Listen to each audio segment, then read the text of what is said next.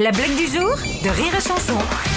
Ça se passe dans un musée, on va chercher le mec, on dit faut, vite vous allez euh, en, fin fond de la Sibérie, ils ont fait une découverte, faut que vous allez voir un truc. Et puis ils prennent l'avion, ils foncent, ils foncent, ils arrivent en Sibérie, ils creusent, ils creusent, ils se rendent ils, trouvent un mammouth. Mais le mammouth, euh, parfaitement, co- il a été congelé, donc il est parfaitement conservé, quoi. Je dis, putain, attends, c'est pas possible, que la conservation, elle est parfaite. Si ça se trouve, il, il sera encore vivant, quoi. Ah, il faut tout un travail de décongélation qui dure des mois et des mois.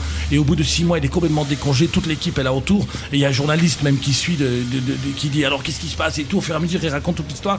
Et, au bout de six mois, il y a le mammouth qui se met à bouger. Qu'est-ce qui se passe? Il bouge, il bouge, il bouge. Qu'est-ce qui se passe? Il bouge. Bougez pas, il bouge. Et, tout à coup, il commence.